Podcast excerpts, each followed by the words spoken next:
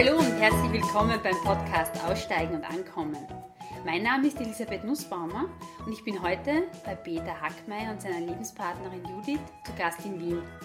Und ich habe die beiden vor circa einem Jahr kennengelernt bei einem Dreamer-Treffen, das von Peter initiiert wurde und zu dem ich mehr oder weniger zufällig gekommen bin.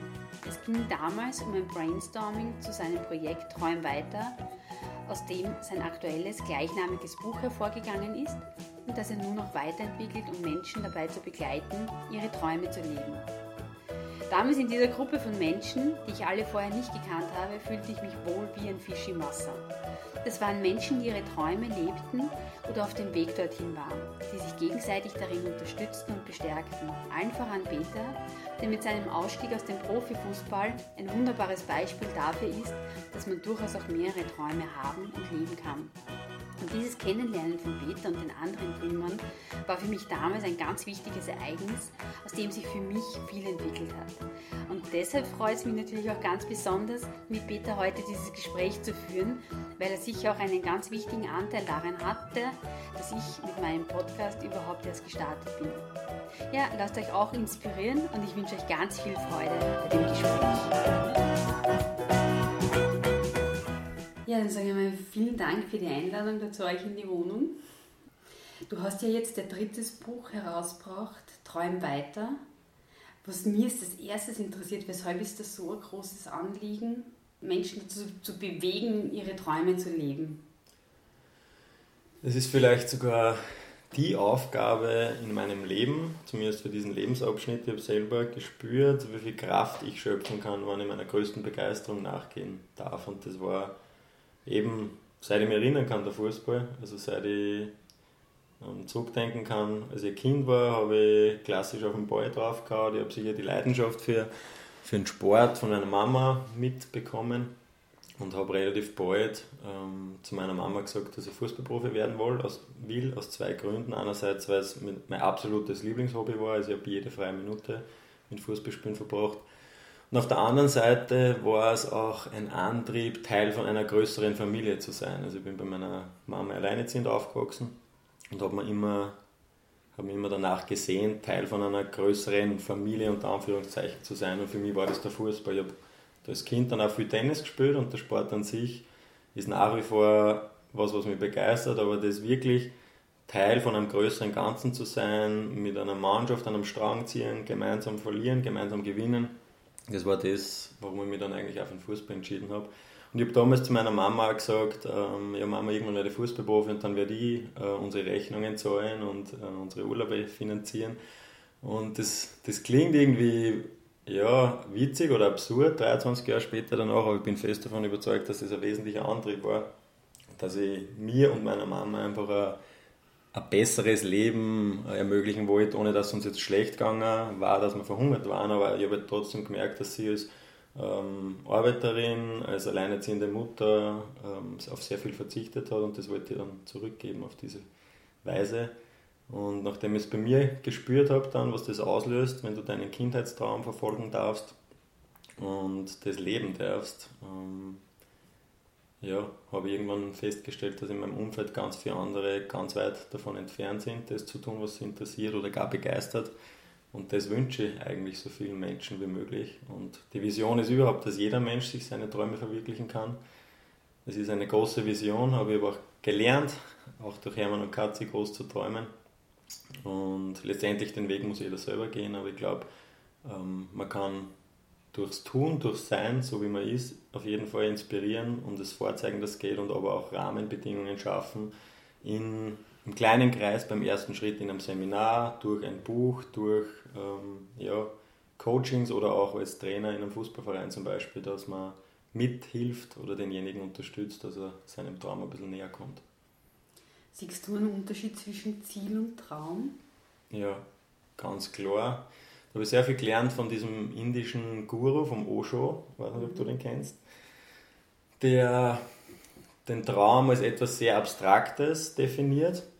Und genau das ist es und genau das ist auch der Grund, warum so viele Menschen ja mit dem Träumen nichts anfangen können, weil das kann ich nicht, oft nicht angreifen, ich weiß nicht wirklich, was, was es ist, es erschlagt mir gleich, weil es oft so groß ist. Das ist schon mal der erste Fehler, dass Träume auch was scheinbar ganz Kleines sein können. Wenn es für die subjektiv wichtig ist, ist es groß.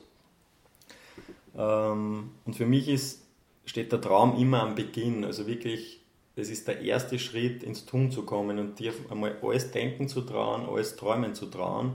Und das muss gar kein konkreter Traum sein, sondern dass du mit zumindest einmal in die Richtung gehst. So beschreibt es eben der Osho auch, dass du die Richtung definierst und automatisch kannst du aber flexibel bleiben. Wenn du von vornherein sagst, das ist das Ziel, dann ist das was ganz Hartes, was ganz Konkretes und wenn ich das nicht erreicht habe, bin ich quasi gescheitert.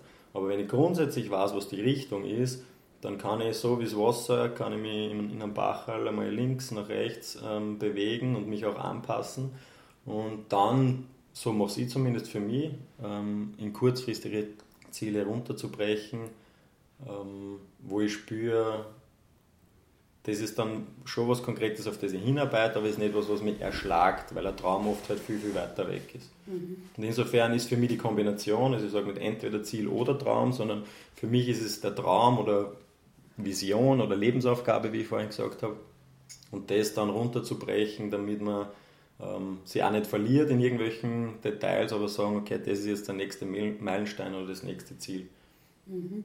Wenn man das jetzt bei dir ähm, anschaut, war Fußballprofi zu werden ein Traum oder Ziel? Es war der ganz große Traum. Also es mhm. war wirklich sehr, sehr abstrakt und ich glaube, als Kinder träumen wir auch viel mehr, viel intensiver, viel größer, weil wir uns in dem Moment jetzt gar nicht unbedingt fragen, ist es realistisch oder ist es wichtig, sondern es ist einfach immer irgendein Impuls da, den ich spüre. Und bei mir war es eben dieser Mix aus einerseits mein, mein größtes Hobby, die, das coolste Spiel, das ich mir vorstellen habe können, und auf der anderen Seite aber schon dann Profi zu werden, damit ich konkret so viel Zeit wie möglich in meinem Leben einfach damit verbringen kann. Mhm. Also es gibt einfach diese zwei Möglichkeiten. Entweder ich mache mein, mein Hobby, meine Leidenschaft zum Beruf und automatisch kann ich viel Zeit darin investieren. Oder ich versuche mir zumindest möglichst viel Freizeit freischaufeln zu können, damit ich dem nachgehe. Und deswegen war es am Beginn als Kind ein ganz, ganz abstrakter Traum und ist im Laufe der Zeit, je älter ich war, bin, immer konkreter geworden, weil ich gemerkt habe, es ist nicht nur der Traum so, sondern es ist auch das Talent da, es ist die Begeisterung da, dass ich wirklich den Weg gehe und konsequent und zielstrebig darauf hinarbeite. Und dann habe ich mir eben durch kurzfristige Ziele darauf hingearbeitet, so dass ich von einem Clanverein am Dorf zu der Akademie wechsle nach Ried äh, im Innkreis. Dann von dort mir immer von Jahr zu Jahr in die nächste Mannschaft hocharbeite quasi, also da habe ich immer so Jahresziele gehabt und dann mir meinen großen Traum erfüllen mit 18, wie ich die Unterschrift unter den Vertrag gesetzt habe. Und das war das Mittel zum Zweck. Das wahre Ziel oder der Traum dahinter war dann in einem Fußballstadion aufzulaufen, wo bei uns sind es nicht Zehntausende wie in Deutschland oder England, aber zumindest ein paar Tausend hinter dir stehen und die anfeiern und ja, ein großes Fußballfest feiern, mehr oder weniger. Mhm. Das war der eigentliche Traum. Du hast ja, wie du aufgehört hast mit, also mit Profifußball, dann auch sehr schnell dein erstes Buch veröffentlicht. War das da währenddessen, also ja, war Autor werden auch ein Traum? Das war ein Traum, der sehr spät gereift ist. Also es hat immer schon in mir geschlummert und ich bin auch fest davon überzeugt, dass ganz viele Menschen was ganz tief in sich haben, was sie vergessen haben, wo sie noch nie genauer hingeschaut haben. Und bei mir ist diese dieses Schreiben oder die Sprache an sich, egal ob ich über was rede oder was schreibe, ähm, ist etwas, was ich auch von meiner Mama mitgekriegt habe. Auch da hat man sich die Begeisterung vorgelebt und wie wichtig Sprache auch sein kann. Und ich habe dann mit 15 einen, Persönlichkeitstrainer gehabt im Fußball, zu dem ich eigentlich gekommen bin durch ein Rhetorikseminar. Und der hat damals den Satz gesagt, Sprache ist das halbe Leben. Und mit 15 habe ich das nicht verstanden, da habe ich maximal geglaubt, ja, Geld ist das halbe Leben, aber was, was hat Sprache jetzt damit zu tun? Und mit der Zeit habe ich es verstanden. Warum? Weil ähm, jedes nette Wort, jedes Liebesgeständnis, Streit, es passiert so viel auf Sprache. Und so sehr es manipulieren kann, so sehr, wenn du dir bewusst bist, kannst du es auch gezielt einsetzen. Und ja, insofern wahrscheinlich ist damals so die Begeisterung für die Sprache an sich entstanden im Alter von 15, 16 mit diesem Seminar mit dieser Bewusstseinsmachung. Und dann habe ich aber ganz lang nicht darauf zugegriffen, weil für mich war komplett im Tunnel Fußball und da hat es einfach nichts anderes gegeben. Und dann war Sprache oder das Schreiben eigentlich für mich viel mehr ein Mittel, mich selbst zu therapieren. Also gerade das erste Buch ist eigentlich reine Selbsttherapie und ich habe nie geglaubt, dass ich das irgendwann einmal veröffentliche. Ich habe ja, eigentlich wie ich, das, wie ich entschieden habe, das doch zu veröffentlichen, da war 90% vom Buch schon fertig. Also war nicht so, ich schreibe ein Buch und jetzt geht's los, sondern ich habe 90% für mich oder vielleicht für irgendwen, für meine Kinder, einmal, wenn die dann reinlesen wollen. Ähm, aber es war einfach alles nochmal zu durchleben und vor allem dann auch abschließen zu können. So bin ich eigentlich ins Schreiben eine gerutscht. Mhm. Und ja, mittlerweile hast du drei Bücher veröffentlicht. Beschreiben die ein bisschen deine Entwicklung? Ja, die Leser sagen so zumindest, dass ich mittlerweile anders schreibe, also mich da sicher weiterentwickelt habe, was mich freut, weil ich auch fest davon überzeugt bin, dass das erste Buch sicher nicht die, die größte Kunst am deutschsprachigen Markt ist. Aber es war einfach ein wichtiger erster Schritt, einmal mhm. damit anzufangen. Und man sieht sicher meine Weiterentwicklung und vor allem, wenn man sich die Covers anschaut vom ersten und zweiten Buch, da sind, ich glaube, zwei Jahre, wenn überhaupt, dazwischen. Und da, wenn ich mir selber anschaue, schaut mir da ein anderer Mensch einfach an. Also nicht einer, der einen Schritt weiter ist, sondern wirklich, ich würde fast sagen, ich habe mich nicht 180 Grad Draht, aber vielleicht 150 oder so. Ich habe durch die Weltreise bin ich viel, viel dankbarer und offener geworden. Ich habe mir das erste Mal in meinem Leben außerhalb vom Fußball ganz, ganz viele Fragen gestellt, die mir einfach Schritt für Schritt mehr zu mir selber bringen. Und ich glaube, dass ich viele Antworten für mich gefunden habe. Es ist noch sehr, sehr viel offen, aber ich spüre, dass ich heute das, dieses kleine Cover, was am dritten, also das kleine Porträt, was am dritten Buch drauf ist, dass das Bild mehr mir selber entspricht, dem Peter Alexander, als dem Peter Hackmeier oder dem Hacki, wie es mir damals genannt mhm. haben, als Fußballer. Und ich glaube, das ist eines der schönsten mh, hm, ja, Bestätigungen eigentlich von deinem Weg. Und ich habe es halt sehr konkret, durch das, dass da ein Buch liegt, also sehr greifbar. Mhm. Und ich glaube, dass viele Menschen einfach viel zu, zu kurzfristig oft zurückschauen und reflektieren, dass sie in ganz viel, viel mehr tut, als man dann eigentlich wahrnimmt. Aber de facto kann ich sicher sagen, dass ich heute ein ganz anderer Mensch bin als vor zehn Jahren. Mhm. Macht dieses Schreiben also richtig Freude? Also ist das was, was dir Spaß macht? Meistens. Also ich habe das Glück, dass ich nicht regelmäßig schreiben muss. So, also ich könnte niemals für eine Tageszeitung schreiben, selbst bei so einem monatlichen Magazin würde ich mir schwer tun, auf Datum abzuliefern. Das beeindruckt mich, wenn das wer schafft und, und da immer abliefert. Für mich ist es wirklich, ich habe mir erst vor kurzem in meinen Kalender eingespeichert, diese Frage, was begeistert mich heute am meisten? Mhm. Und ich bin einerseits unheimlich dankbar, dass ich dem überhaupt nachgehen darf, dass ich nicht sage, ich habe meinen fixen Monats-, Jahresplan oder ich habe einen Chef, der mir sagt, was ich zum Tor habe, sondern dass ich mir die Frage überhaupt stellen darf. Das ist eine der größten Geschenke überhaupt. Und genau das mache ich mittlerweile wirklich jeden Tag. Es ist dann schon oft so, dass ich mal halt einen Termin ausgemacht habe oder dass ich gerade in einem Projekt bin, das halt einmal ein, zwei, drei Wochen äh, Arbeit bedarf oder Fokus bedarf. Aber an sich ist es genau das. Und manchmal kippe ich so richtig ins Schreiben rein und schreibe dann einen Blogpost oder eben so wie das Buch, das letzte. Das war auch relativ spontan entschieden, dass das ein Buch mhm. wird. Ähm, und manchmal ist es das Menschen begegnen, so wie jetzt in diesem Moment. Und egal, ob, ob ich der Zuhörer bin oder der Sprechende, ich schaue, dass, dass ich immer mehr in Dialog trete, weil ich auch gelernt habe, zuzuhören. Das habe ich ganz lange auch nicht geschafft in meinem Leben. Ähm, ja, und zusammengefasst ist es einfach sehr schön und wertvoll, wenn man immer dem nachgehen darf, was die jetzt gerade interessiert und jetzt gerade beschäftigt. Und das war im letzten halben Jahr das Schreiben und deswegen ist auch dieses Buch entstanden. Mhm. Und jetzt gerade ist es wieder ganz was anderes. Jetzt möchte ich einen Online-Kurs darauf aufbauen. Also jetzt okay. sitze ich gerade sehr viel ähm, vor Videoprogrammen und nehme Videos auf und schneide und suche mir Talkausschnitte dazu heraus und spüre auf der anderen Seite auch noch mehr in die die Coaching-Richtung, also in die Richtung zu gehen, Menschen zu begleiten. Also, weil es sind mehrere Puzzlestücke, die im, im Großen und Ganzen Sinn machen, aber es ist immer zu einer anderen Phase was anderes, was mich jetzt gerade beschäftigt und begeistert. Video-Online-Kurs zum Thema Träume leben, Träume genau, weiter. Träume verwirklichen und das wird, also ich habe jetzt einmal einen groben Entwurf gemacht, es wird drei wesentliche Abschnitte geben. Im ersten einmal dich selber überhaupt kennenzulernen. Ähm, und zumindest so tief einzutauchen, wie man es mit einem Online-Kurs kann. Also da geht es jetzt nicht nur Dream Big und jetzt fang an und dann wird eh alles gut, mhm. sondern wirklich einmal sich Fragen zu stellen, wer bin ich überhaupt? Und wie, wie, wie viel handle ich zum Beispiel aus meinem Ego heraus und welcher Teil ist das wahre Selbst? Also was steckt eigentlich dahinter? Mhm. Ähm, und man einfach lernt auch seine Gedanken einmal nicht nur zu steuern oder programmieren, sondern überhaupt einmal wahrzunehmen und auch den negativen Gedanken Platz zu geben, weil wir leben in einer Zeit, wo das alles nicht gefragt ist. Auf Social Media ist das nicht cool, wenn ich, wenn ich mal Herz sage, dass es mir nicht gut geht oder dass ich gerade negative Gedanken habe. Da habe ich in einem spannenden Seminar beim Markus Jahn, ich weiß nicht, ob du den kennst, ja.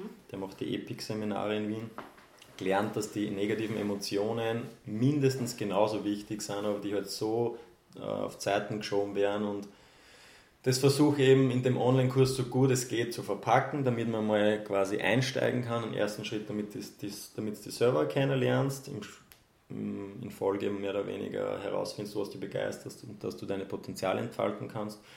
Und im nächsten Schritt die Chance hast, mit mir in einem 1-1-Coaching tiefer einzutauchen oder zum Sascha, ähm, der Mentaltrainer ist, mit dem ich gemeinsam Seminare mache, zu uns kommst oder einfach selber deinen Weg weiter mhm. beschreitest. Also es soll quasi so ein Türöffner sein zu dir und deinen Träumen und den Weg selber, wie du den weitergehst, mhm. den darf jeder für sich bestimmen. Das erste Buch hat geheißen Träume verändern. Wie war das, wenn du, wie du gesagt hast, okay, im Fußballprofi Ende, äh, mache ich jetzt nicht mehr mehr. Hat es da schon einen konkreten Plan gegeben, wie es weitergeht für dich? Wie ist da da gegangen? Gar keinen. Also es war so ziemlich die schwierigste Phase in meinem Leben, weil meine Fußballkarriere oder der Fußball ja, wie eingangs erwähnt habe, nicht nur war, das ist jetzt mein, mein Traumjob, sondern es war für mich wirklich Familie. Und mhm. das loszulassen, war nicht nur mich als Profifußballer zu verabschieden, sondern einen Teil meiner Familie loszulassen oder mich zu verabschieden. Und deswegen war das ja somit die schwierigste Phase in meinem Leben. Und das Spannende war, das war so, wie man oft sagt, so, ja, hör auf dein Herz und lass dich nicht zu viel von deinem Kopf oder Verstand leiten. Und das war so eine mega Zerrissenheit, die sich in Wahrheit über zwei Jahre gezogen hat. Also ich habe zwei Jahre davor schon überlegt, ob ich aufhöre, weil ich gespürt habe, das ist es nicht mehr. Aber ich habe zwei Jahre einfach nicht den Mut gehabt. Und es hat immer wieder eine schwere Verletzung sein müssen, die mir aus dem Radl raushaut, mhm. damit ich darüber nachdenke. Und es hat dann wieder eine Verletzung braucht. Also selbst da habe ich dann wieder ein Jahr braucht, damit ich damit wahrscheinlich irgendwann auch mein Kopf sagt, okay, das macht vielleicht nicht Sinn, dass der jetzt ja das Kreuzbandel reißt. Und dann habe ich den Entschluss gefasst, dem Herz zu folgen, das sagt, Fußball ist es nicht mehr. Ich kann da leider auch nicht sagen, was es jetzt ist, aber das muss einmal abgeschlossen werden, damit überhaupt damit es weitergehen kann. Und dann war es einfach wichtig, ähm, durch das erste Buch und deswegen ja, war es generell wichtig, dass ich eine Aufgabe gehabt habe in dem äh, Lebensabschnitt, quasi diesen Leerraum zu füllen und aus diesem Lehrraum einen Freiraum zu machen, in dem ich dann die Leidenschaft fürs Schreiben ausleben habe können, ähm, da die Transition zum Autor zu schaffen. Und mhm. selbst da nicht mit dem Bewusstsein, dass ich sage, okay, ich werde, jetzt Autor, sondern das war eher der Abschluss von dem ersten Kapitel mhm. Fußballer sein. Ähm, und dann habe ich die Welt bereist und bin da Schritt für Schritt ähm, mir eben immer näher gekommen und habe gespürt, wie es weitergehen kann. Aber der Moment, das abzuschließen, war deswegen so schwer und ich glaube, das ist aber immer so, dass du da oft gar nicht wissen kannst, was es danach sein kann oder soll, aber dass das andere nicht passieren kann, wenn du das eine nicht abschließt. Und vor dem haben so viel Angst, was ich absolut verstehe, weil ich es selber gespürt habe. Aber es kann nur so sein, du musst eine Tür zumachen, damit eine oder sogar mehrere andere aufgehen können. Und das Vertrauen, was wir heute schon mal angesprochen haben, ins, in ins Universum, manche sagen Gott oder Leben oder Vertrauen in dich selber, das habe ich seitdem immer mehr aufbauen können, dass die richtigen Dinge passieren, dass wir die richtigen Menschen zufliegen, damit wir die richtigen Angebote, ähm, was auch immer, Locations, dass ich nach Wien ziehe, war auch nie auf meinem Plan, das ist mir auch dann passiert. Ähm, und wenn man das einmal gespürt hat, dann gibt es einfach so eine unglaubliche Freiheit, dass du da in was Höheres vertrauen kannst und nicht nur auf dich alleine gestellt bist. Mhm. Das heißt, es hat sich nachher dann in deinem Leben auch noch öfters so gezeigt, dass man die Tür wirklich auch zumachen muss. Immer wieder. Und das Spannende war, dass einmal die Tür zuhauen, sprich, ich stehe in der Kabine und sage zu meinen Kollegen, das war's jetzt, ich höre auf. Das war ja quasi so die erste Tür und dann bin ich so in die nächste, wie in so einen Korridor dazwischen gekommen. Und an sich hat aber das zwei, drei Jahre braucht, bis ich das so richtig abschließen habe können. Also ich habe ein Jahr später auf der Weltreise noch ganz intensiv vom Fußball geträumt. Teilweise passiert es mir heute noch, dass ich von irgendwelchen Geschehnissen äh, traum oder dass ich traum, dass ich wieder zurückkommen will.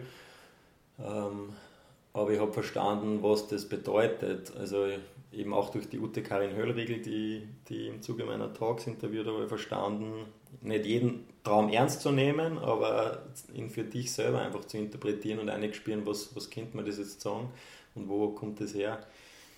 Und ja. Mhm. Die Weltreise, mit welcher Fragestellung bist du herangegangen? Weglaufen, Flucht. Also okay. das, war, war, der, war auch der Traum meiner damaligen Partnerin. Ähm, und für mich war das echt so, ich habe keine Ahnung, was ich jetzt mit meinem Leben anstellen soll. Ich weiß, Fußball ist es nicht mehr, aber ich habe keine Ahnung, was sonst. Kann ich überhaupt irgendwas anderes? Wird mich je wieder irgendwas so sehr begeistern? Werde ich mit irgendwas anderem mein Geld verdienen können? Also ich habe meine Matura gemacht, das passt. Habe dann auch nebenbei mal Wirtschaft studiert und so, aber ich habe nie den Plan gehabt, wenn jetzt Fußball nicht, was ist es dann? Und jetzt habe ich die Frage vergessen. Um, ähm, mit welcher, welcher Frage? Frage? Ja, genau. Ja. Fällt mir gar nicht ein, weil es ja. keine gegeben hat. Das ja. war wirklich dieses einfach mal fliehen und schauen, was passiert und hoffen, dass ich eine Eingebung habe unterwegs. Und da war es eher so, dass ich einmal ein, zwei Monate unterwegs bin, äh, bin aber dann im Laufe der Reise immer mehr so richtig eingekippt und habe gemerkt, diese Magie, wenn du im Moment leben kannst, wenn du jeden Tag entscheiden kannst, was heute ähm, eben dich begeistert. Also da haben wir das erste Mal diese Frage gestellt, weil ich nicht mehr in einem Rahmen war, sondern mein eigener Boss. Und dann sind Fragen aufgetaucht. Also ich bin quasi nicht mit einer Frage gestartet, sondern eigentlich mit Ahnungslosigkeit und fast so ein bisschen Hoffnungs- und Hilflosigkeit. Und im Laufe der 15 Monate sind viele Fragen aufgetaucht, die teilweise auch sehr weder haben.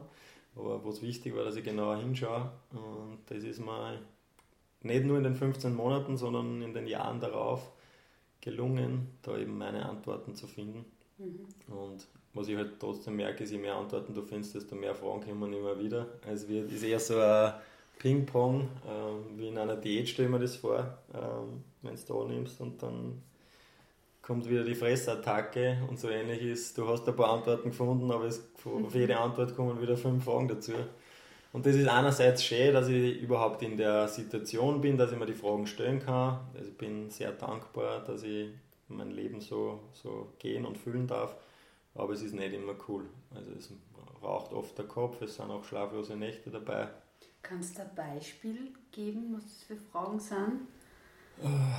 Ja, wahrscheinlich ist die Frage aller Fragen, warum bin ich da? Mhm. Ähm, und dieser Sinn des Lebens, da André Heller hat es in unserem Talk so schön gesagt, ähm, aus dem Entwurf eines Menschen einen halbwegs gelungenen Menschen zu machen. Und ich finde, das trifft recht gut. Ich glaube, es ist nie der eine Sinn, sondern es geht grundsätzlich einmal darum, dass du dich selber kennenlernst und am Weg herausfindest, was ist dein Entwurf und was magst du daraus machen. Nämlich du, nicht was erwartet wer anderer mhm. von dir, sondern ja, was willst du daraus machen? Und das war in den letzten Jahren ein ständiges Hin und Her also nur weil ich gewusst habe, Fußball ist einmal nicht, dann war es das Schreiben, dann war es das Schreiben wieder mal gar nicht. Ich habe dann eine Phase gehabt, wo es mir nicht gut gegangen ist. Da habe ich keine drei Sätze zusammengebracht. Da war ich dann wieder ziemlich verzweifelt. Dann war es jetzt zwei, drei Jahre lang die Fußballschule TECO 7, wo ich mich als Trainer engagiert habe, wo ich im Marketing mitgeholfen habe. Wie bist du zu dem gekommen? Das war ja dann, glaube ich, relativ bald nach der Reise, oder? Genau. Also ich habe 15 Monate geglaubt, ich will mit Fußball nie wieder irgendwas zu tun haben. Und dann durch einen Kontakt vom Hermann Gams, wie mhm. soll es auch anders sein, der den Bernhard, den Gründer von Teco 7 und mit zusammengebracht hat und er hat gesagt, ihr habt ungefähr das gleiche Mindset ähm, und das gleiche vor im Fußball.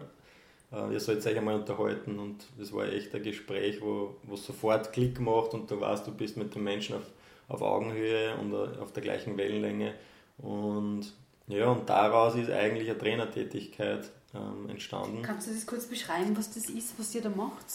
ähm, Deco 7 ist eine, würde sagen, eine Fußballschule mit Werten. Mhm.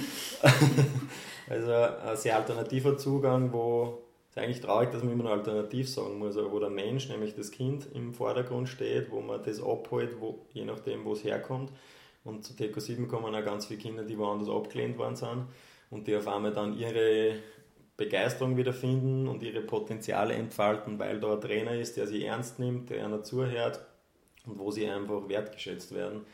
Und das streut der Bernhard einfach aus, wie, wie ganz wenige andere Menschen, die ich im Fußball kennengelernt habe und hat darum ähm, also rundherum ein Team aufgebaut und Deco 7 macht in erster Linie Fußballcamps. Das mhm. ist wahrscheinlich das, wo man es am meisten kennt und auch die größte Stärke, wo Kinder nicht nur Baby gesittet werden, sondern coole Tricks lernen und eine gute Zeit haben, aber eben auch Werte vermittelt kriegen. Und kümmern sich aber auch um Kinder bis zu eigentlich 18 Jahren mittlerweile, also um zwei Mannschaften, eine U14 und eine U12, die wir ein ganzes Jahr begleiten und aber einzelne Sportler, die wir am Weg zum Profi begleiten aber nicht nur als Fußballer, sondern vor allem als Mensch. Und das ist mhm. das, was Deco 7 auszeichnet. Welche Werte sind dabei? Freiheit, also den, dem Kind die Freiheit gewähren, sich frei entfalten zu können. Nicht der Trainer ist der Chef und schafft an.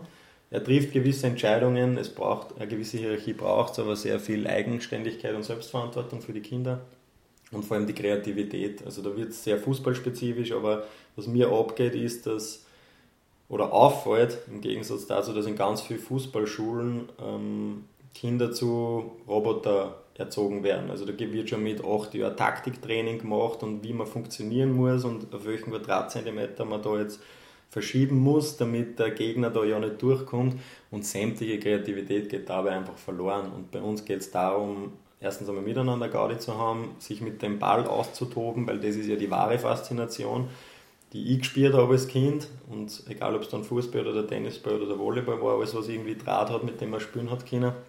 Und da einfach dadurch auch Selbstbewusstsein und Selbstvertrauen zu entwickeln, damit man mit dem Ball einfach ja, coole Sachen anstellen kann.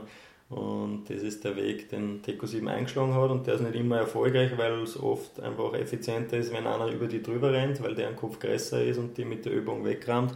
Aber am Ende des Tages macht es einfach viel mehr Spaß, wenn du den den coolen Trick anwenden kannst oder ein besonders cooles Tor schießen kannst. Und das kann man nur in dem Alter lernen, deswegen ist das also wichtig. Siehst du da Parallelen zur normalen Schule, zum normalen Leben? Ja, ganz viel. Und interessanterweise, ich habe mich bei Deco 7 jetzt ziemlich zurückgenommen. Ich glaube, ich habe einen wertvollen Beitrag geleistet in den drei Jahren. Aber ich bin da nicht an vorderster Front gefragt, sondern ich glaube, ich war wichtig für den Prozess, dass, man, dass ich gewisse äh, Themen ansprich und Augen öffne.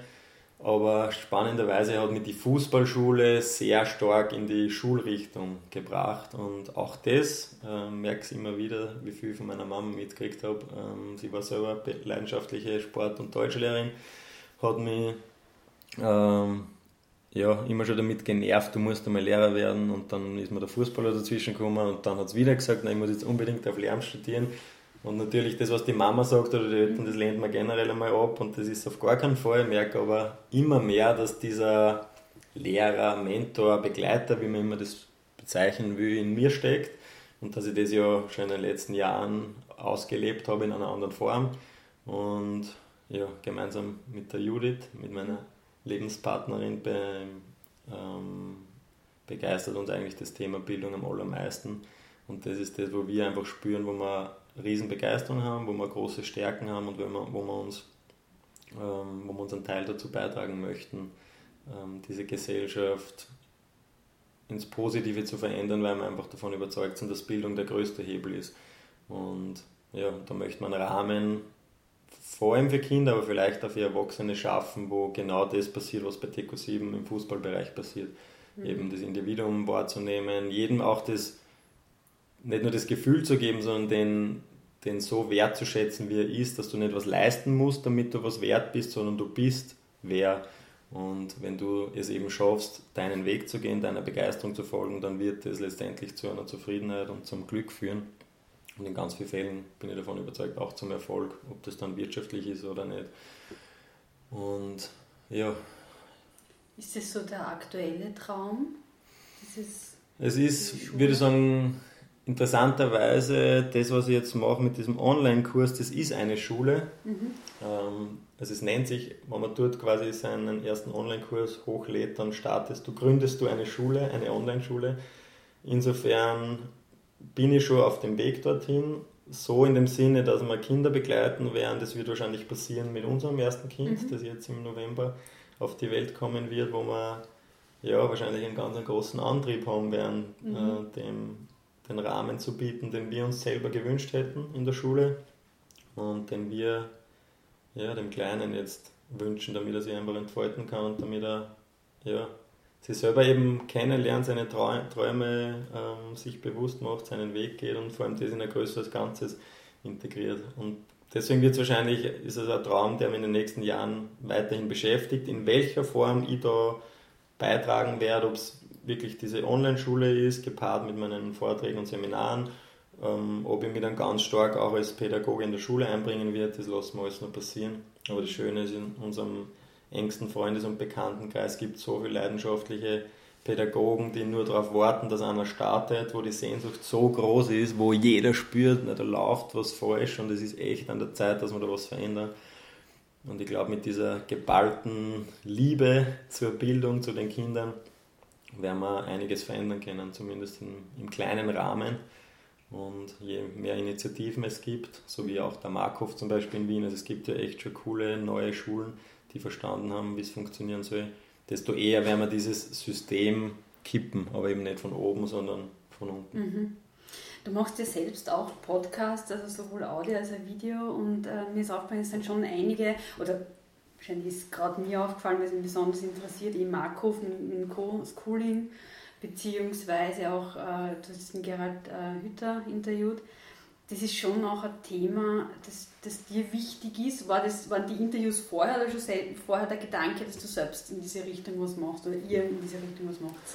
Na, grundsätzlich sehr ähnlich wie bei dir, wie du sagst, du willst einfach selber lernen und spannende Leute treffen und unterwegs sein. Genauso war es mein eigener Antrieb also eigentlich bin ich nach Wien gekommen, um zu studieren, um es dann doch irgendwann der Mama recht zu machen. Was äh, hättest du studiert oder was hast du? Ja, wahrscheinlich Sport und Deutsch. Mhm. Also wirklich so wie sie. Es ist aber wieder nicht dazu gekommen, weil ich das Gefühl gehabt habe, warum soll ich jetzt fünf Jahre studieren, wo ich von anderen mitgekriegt habe, ja, ein Teil ist eh ganz cool, aber viel ist einfach so theoretisch und dann eben wieder nicht cool, wenn ich viel effektiver lernen kann im Leben. Und warum sollte man nicht meine eigenen Professoren aussuchen und einfach die die spannendsten Leute für mich persönlich zu den Themen, die mich gerade am meisten beschäftigen, suche und denen begegne, mich mit denen austausche, in der Vorbereitung deren Bücher lies oder mal die YouTube-Videos reinziehe und, und genau das war es. Also es war ein, war halt ein Selbststudium, das äh, gestartet hat aus eigenem Antrieb. Irgendwann im Prozess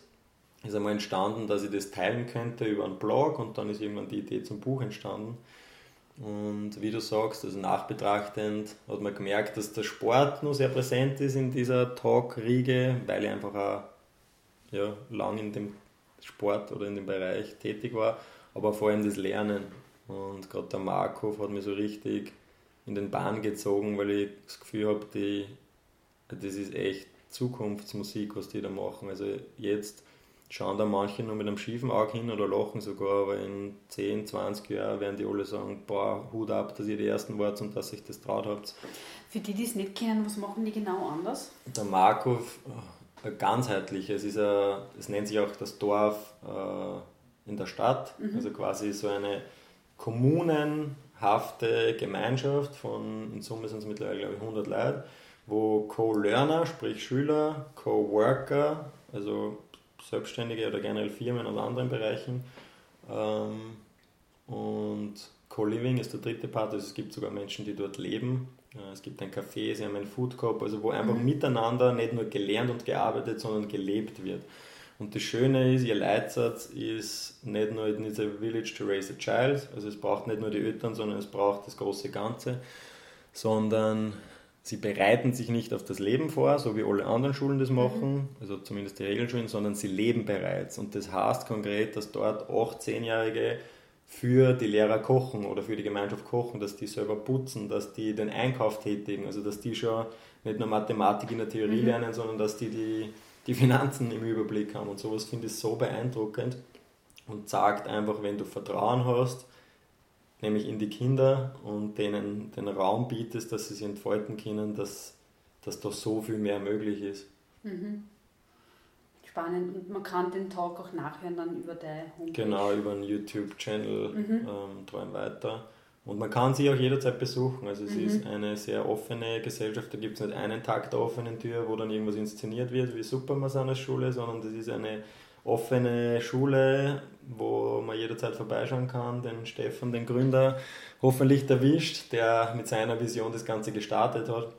Oder auch mit den Kindern reden kann. Mhm. Und in Wahrheit braucht man gar nicht reden, man braucht nur hinschauen, wie, wie das dort funktioniert und was sich da abspielt. Und mhm. das ist pure Inspiration eben auch für die Judith und für mich, ähm, ja, in diese Richtung tätig zu werden. Und wir möchten halt unsere große Leidenschaft, den Sport und die Bewegung mit einfließen lassen ob das in einer bestehenden Schule ist oder ob wir wirklich unsere eigene gründen, das wird sich in den nächsten Jahren ähm, herausstellen. Aber die Richtung ist auf jeden Fall klar. Ja. Also insofern der Traum ist relativ klar, das konkrete Ziel noch nicht, aber das wird mhm. wahrscheinlich bald passieren. Okay. Ich habe jetzt, ähm, muss nochmal ganz kurz zurückgehen, weil es mich nur interessiert, nach der Reise, äh, nach diesen 15 Monaten Weltreise, hat sie das mit dem ähm, Decosim ergeben und ich glaube, du bist auf dem ORF dann ja, angerufen worden. Ja, genau, es war wirklich tatsächlich so. Also die Leute fragen mich heute, was für einen Onkel hast du da eigentlich sitzen am Königelberg? Wer, wie kommt man da rein? Mhm. Und das war für mich damals so, so überraschend, weil ich abgesehen von der Arbeit mit den Kindern und das war ja auch kein Hauptjob, also ich habe neben meinem Blog und meinen Büchern, da habe ich dann freigereist, mein zweites Buch veröffentlicht, habe ich so zwei Nachmittage, manchmal waren es drei bei Teco 7 verbracht. Und abgesehen davon wollte ich mit Profifußball nichts mehr zum tun, weil das ist mir alles zu, zu viel, einfach nur mehr Business und Entertainment gewesen. Und dann kommt der Anruf vom Andy Felber, eben der, der Sport- äh, oder Fußballbeauftragte quasi. Ja, der Job ist frei geworden als Fußballexperte und ob ich mir das vorstellen kann. Und das war für mich so, ich habe echt, glaube ich, mal eine Stunde braucht, bis ich das realisiere.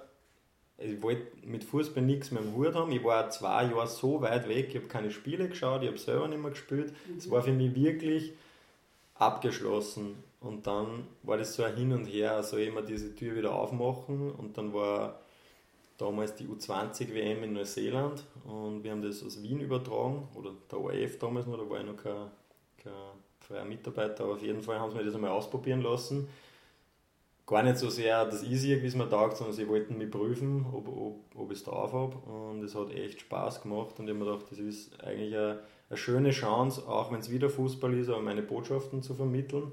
Und gerade der Fußball eignet sich ja wunderbar, ganz viele Themen, die uns in der Gesellschaft beschäftigen, zu transportieren. Ja, und hab Wirklich? Wie? Ja, in ganz viel, vielerlei Hinsicht. Also ich bin fest davon überzeugt, dass die äh, Fantribüne ähm, von, ich will jetzt keinen bestimmten Verein nennen, aber von vielen Vereinen ein komplettes Spiegelbild der Gesellschaft ist. Also da stehen ja nicht nur irgendwelche Obdachlosen, Arbeitslosen, die, die nicht mehr wissen, wohin mit ihrem Leben. Da sind ja Ärzte, Rechtsanwälte, äh, Studenten. Also da kommt ja wirklich so ein Querbeet. Äh, Sammelsurium der Gesellschaft zusammen und es zeigt einfach ähm, einerseits diese Machtverhältnisse, also das ist halt im Spitzenleistungsfußball wahrscheinlich nur augenscheinlicher, weil, es viel Medienwirksamkeit mhm. hat und weil sie sehr viel verstehen, was sie irgendwie damit einen Zugang finden. Ähm, also das ist zum Beispiel was, was, was mir immer klarer wird, dieses äh, Macht ausüben und das im Fußball halt extrem hierarchisch gegliedert. Von oben gibt es einen Präsidenten und dann einen sportlichen Funktionär und dann der Trainer.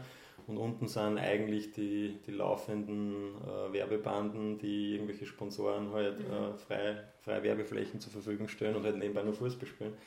Ähm, aber wie viel Macht da ausgenützt wird, um ähm, Vereine zu kaufen, um Medien zu manipulieren, also das ist ein derartig spannendes Spiegelbild von dem, was da draußen passiert, zumindest in der Wirtschaft, dass ich ganz viel für mich nachbetrachtend eigentlich verstanden habe, was ich als aktiver Spieler nie sehen wollte wahrscheinlich auch und nie mhm. verstehen wollte.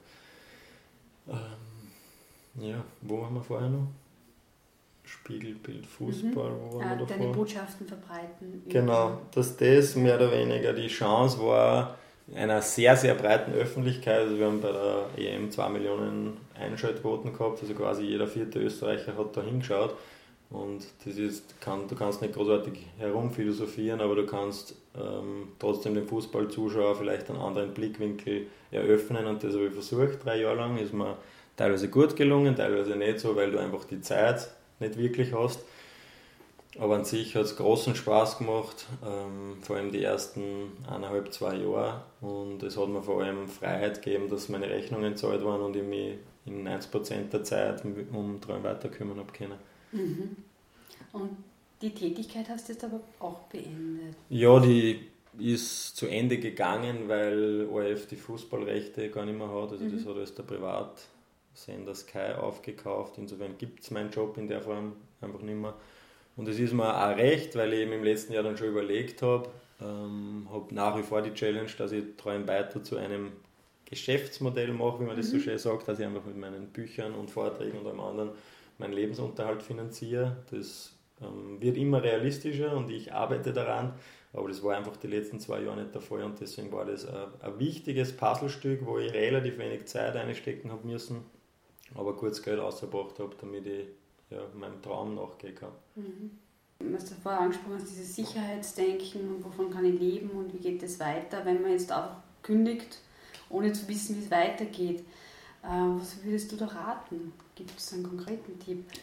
Also erstens einmal, ich glaube nicht immer, dass es ein harter Cut sein muss. In meinem Fall war es meistens so und ich bin wahrscheinlich eher der Typ, der sagt, so ein bisschen rebellisch oder also nicht so ein Macher, jetzt, jetzt muss das sein, jetzt bilde ich mir das ein, weil ich auch eine gewisse Ungeduld an den Tag lege. Aber ich glaube, das muss es nicht sein. Es kann sein, wenn es ein Job ist, der da nicht wirklich Spaß macht, dass du sagst, statt 40 Stunden reduzierst du mal auf 30 oder 35 und ich glaube, ganz, ganz viel können sie das leisten. Ich glaube, ganz viel glauben nur, ähm, dass das nicht geht, aber ich bin davon überzeugt, dass man auch mal auf 200 Euro im Monat verzichten kann und eben wieder die eine Tür zumachen damit man Freiraum hat für was anderes und sich dann eben in der Freizeit mit Dingen beschäftigt, die dich interessieren. Also zum Beispiel, wenn du gerne schreibst, dass du einfach anfängst, dass Zeit dafür investierst und dann deinen Blog startest, vielleicht ein Buch schreibst oder Texte für Magazine schreibst oder wie auch immer, in diesem konkreten Beispiel, sodass du erstens diesen ähm, Cut Step by Step machst. Der Matthias Hombauer zum Beispiel, der, der Rockstar-Photographer, hat es genauso gemacht. Der hat als Molekularbiologe gearbeitet am AKH ähm, hat dann gemerkt, das ist nicht so richtig, hat dann Schritt für Schritt ein bisschen weniger gemacht, ist am Abend zu Konzerten gegangen und fotografiert. Und das hat zwei Jahre gedauert, von ich verdiene mal ein bisschen was dazu, bis ja, er verdient jetzt mittlerweile gut durch das, dass er fotografieren geht und sein Wissen über Online-Kurse verkauft. Also das ist, finde ich, sehr inspirierendes Beispiel, wie es funktionieren kann. Und wenn wir uns ehrlich sind, ich glaube, 90, 95% der Österreicher kennen die Tiere trotzdem einmal richtig zuhauen, weil du nicht gleich auf der Straße landest, die fangen ein soziales Netz auf, du kriegst zumindest einmal ein halbes Jahr Arbeitslosengeld, vielleicht hast du das Glück, dass die ein Partner für gewisse Zeit ein bisschen mitfinanzieren kann. Und wenn du motiviert bist und was machen willst, dann findest du immer irgendwas, damit du nicht ähm, überbleibst oder auf der Straße landest. Mhm. Nur diese Angst muss man mal überwinden, dass dass man dann nicht überbleibt oder dass man dann nicht gut genug ist, sondern einfach wirklich einmal sagen, und dafür braucht es meistens, der Ali würde sagen, jetzt eine richtige Watschen, also eine Krankheit oder einen Unfall, weil ganz viel machen sie es halt so gemütlich in der Komfortzone, dass grundsätzlich schon merken, irgendwas passt da nicht, aber so richtig schlecht geht es da ja auch nicht. Mhm. Aber auf der anderen Seite merkst du auch nicht, um wie viel besser es dann gehen kann, wenn es wirklich eben, wie gesagt habe, in der Früh aufstehst und sagst, wie geil ist es, dass ich heute mal Zeit mit dem füllen darf, was mir am meisten begeistert.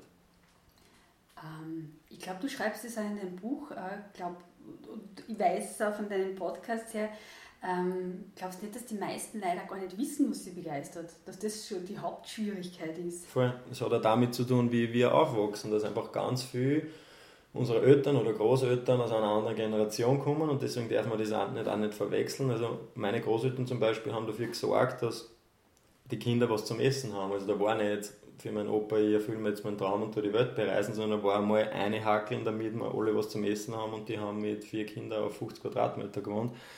Aber ich glaube, dass wir in einer Zeit angekommen sind, wo wir uns die Frage stellen dürfen und das auch erlaubt ist. Und da ist unfair, die zu vergleichen mit deinen Eltern oder Großeltern, weil oft hat man dann auch schlechtes Gewissen denen gegenüber, weil die haben sich ihre Träume ja nicht erfüllen dürfen. Warum sollte ich überhaupt? Also gewisse Denken- und Verhaltensmuster, die man von früheren Generationen mitnimmt. Und dann, und da kommen wir wieder zur Schule, wo du einfach deine Begeisterung oder deine Träume aus den Augen verlierst, weil wenn du ein super guter Musiker warst und dann aber mit sechs schon fünf Stunden, erstens musst du auf einmal sitzen, als Kind toben wir alle herum im Garten und kraxeln herum und spülen und dann auf einmal musst du sitzen und musst irgendwas anhören, was sich wer irgendwann einmal überlegt hat, egal ob es interessiert oder nicht. Und dann ist es doch logisch, wenn ich 13 Jahre in diesem System bin oder zumindest nein, dass ich dann irgendwann meine Träume aus den Augen verloren habe und überhaupt vergessen habe, wie sich das anfühlt, wenn ich meiner Begeisterung folgen darf. Also ich verstehe das absolut, nur kann man sich das wieder zurückholen. Man mhm. kann sich wieder erinnern, indem man Freiraum schafft und deswegen ist es so wichtig, also auch wenn ich mich wiederhole, diese Freiheit, dieser Freiraum, erstens einmal, dass du aussteigst aus diesem Radl, aus diesem eben Denk- und Verhaltensmuster, selbst wenn du noch nicht weißt, was es ist, aber ich bin davon überzeugt, wenn du den nötigen Freiraum, und das ist für den einen, ich gehe einmal eine Woche auf Hitten, drei Tage, oder ich gehe meditieren, oder vielleicht ich gehe einmal nur spazieren, oder ich haue mir mal drei Wochen äh, nach Südostasien, was auch immer, das darf und muss jeder für sich entscheiden, dass dann hundertprozentig was kommt. Und das Problem ist im ersten Moment, das ist das offene schön, weil du mit ganz viel konfrontiert wirst, was alles nicht funktioniert hat in letzter Zeit. Aber das ist so wichtig im ersten Schritt, um überhaupt einmal herauszufinden, was es sein soll. Du musst einmal wissen, was es nicht mehr sein soll. Und wenn du das schaffst, das Schritt für Schritt loszulassen, zu reduzieren, vielleicht ganz wegzulassen, dann kannst du Schritt für Schritt andere Dinge in dein Leben ähm, einlassen oder einladen. Und ja, und dann wird es passieren. Ob es ein paar Wochen, ein paar Monate oder ein paar Jahre dauert, bei mir war es ein Prozess von wahrscheinlich zwei, drei Jahren. Mhm. Und ich habe das Glück gehabt, dass eine Reise dazwischen war mit sehr viel prägenden Erfahrungen. Aber ich glaube nicht, dass es immer eine Weltreise sein muss, aber einfach Zeit mit dir. Weil, und das ist vielleicht die wichtigste Erkenntnis aus meiner Arbeit von Träum weiter, die Antworten stecken immer in dir.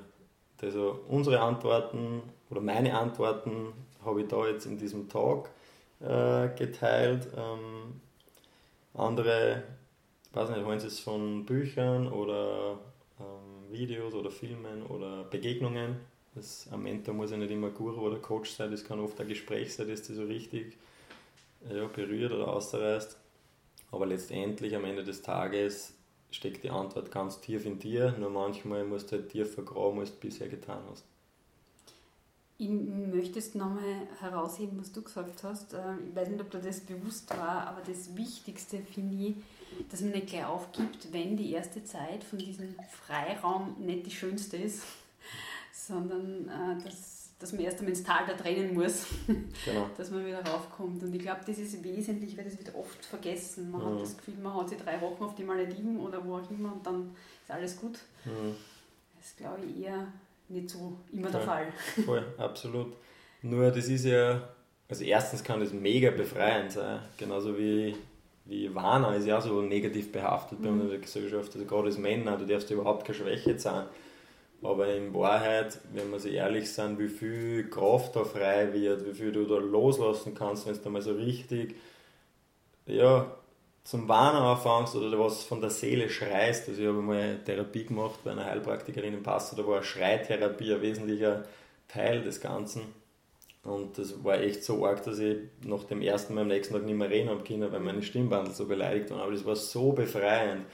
Und sanfter ist vielleicht einfach ausatmen. Und das habe ich jetzt in den letzten Jahren in der Meditation gelernt, dass ganz viel auf den Atem zurückkommt und da du einfach ganz viel, was du angeschaut hast, von, von der Seele, von der Brust atmen kannst. Ähm, aber ja, ich gebe da absolut recht und in meinem Fall war es auch so, dass einmal sehr weh tut, nur es tut sowieso weh. Entweder seelisch in dem Moment ähm, oder dir gibt das Leben eben diese Watschen durch einen Unfall oder eine Krankheit. Nur ich bin davon überzeugt, dass es nicht immer so weit kommen muss. Also dass du, je bewusster und reflektierter du durch dein Leben kommst, nicht die Notbremsen ziehen musst, sondern vielleicht schon ein bisschen früher erkennst, dass so kleine Weichenstellungen oder manchmal auch große ähm, das verhindern würden. Gibt es so zum, zum Abschluss noch etwas, was du gern sagen möchtest, was ich jetzt nicht gefragt habe, was dir wichtig wäre? Mir taugt es echt, wie du die Gespräche führst, Elisabeth. Also es ist wir könnten da glaube ich nur drei Stunden weiter ähm, reden, aber ich möchte an dieser Stelle einmal Danke auch sagen, dass du das machst und, und ja, einfach eine Plattform bietest für Leute, die da reinhören wollen und die spüren, irgendwas passt da nicht. Irgendwas schlummert in mir, aber ich weiß nicht so richtig. Und aus eigener Erfahrung, bei mir war es immer so, wenn du meine Bücherregale anschaust, da sind 80% Biografien drin. Deswegen war es wahrscheinlich auch ein Grund, warum ich meine Biografie gleich niedergeschrieben habe, wo ich noch nicht unbedingt in einem Alter bin, wo man das tut. Und jetzt Biografien eingesammelt habe. Ich finde, und ich habe gelernt, Menschen folgen Menschen. Und ich glaube, man kann nur vorangehen, so wie du das auch tust. Und ja, ich finde es wunderbar, dass, dass wir immer mehr werden. Wir werden mehr, glaube ich, ist gerade so eine Kampagne. Und das habe ich auch das Gefühl bei, beim Träumen. Und wir sind sicher eine Minderheit, aber so wie ich in den letzten Jahren lernen habe dürfen, allem voran von Hermann und Katzi, aber auch durch Leute wie du oder wie der Ali oder wie der Matthias, ja, da könnt ihr jetzt unzählige aufzählen, ist es so wichtig, die einfach mit Gleichgesinnten zu umgeben. Also vielleicht ist es das noch abschließend. Schau wirklich, dass du deine Zeit mit den Menschen verbringst, die dir gut tun, die du gern hast, wo du du sein kannst, wo du dich nicht verstehen musst, wo ja, du offen deine Meinung sagen kannst und die dann nicht irgendeine Masken aufsetzen musst. Ich glaube, dass das ein wesentlicher Punkt ist und der ist ja so schwer in der Transition, weil manchmal heißt es, du musst dein Umfeld einfach aufgeben. In meinem Fall war es von Oberösterreich nach Wien zu ziehen, also es war mit dem Ortswechsel verbunden. Aber vielleicht reicht es, den ein oder anderen Energieräuber in deinem Leben loszulassen und da den ein oder anderen gleichgesinnten Träumer, Macher, wie immer, wenn du gerade suchst, in dein Leben einzuladen. Und weil ich auch früher halt schon von Familie geredet habe, ähm, du kannst jeden in deine in ins kosmische Familie einladen. Und gerade bei mir, nachdem das ein sehr kleines Familienkonstrukt war mit meiner Mama und mit mir und das auch nicht immer so schön war, habe ich gelernt, dass es Lehrer, Fußballtrainer, gute Freund sein können, die du in deine Familie einlädst. Und wenn das drei oder fünf sind, ist es um so viel mehr wert, als wenn du glaubst, du, du bist der Sunnyboy, der es jedem recht macht und tust in Wahrheit, drast dir wieder Wind. Also dieses Umfeld und die, wo festhalten können, wenn es einmal nicht so läuft, finde ich extrem wichtig. Mhm. Ja, dann sage ich herzlichen Dank fürs Gespräch, für die Zeit. Danke, schön, dass du da bist. Ja, und alle Träum weiter Talks, die Peter geführt hat, sowie die Coachings und Seminare zu dem Thema und Infos zu seinen Büchern findet ihr unter www.träum-weiter.at. Ja, und alle Muntermacherin-Gespräche sind wie immer unter www.elisabethnussbaumer.at zum Nachhören. Tschüss und bis bald!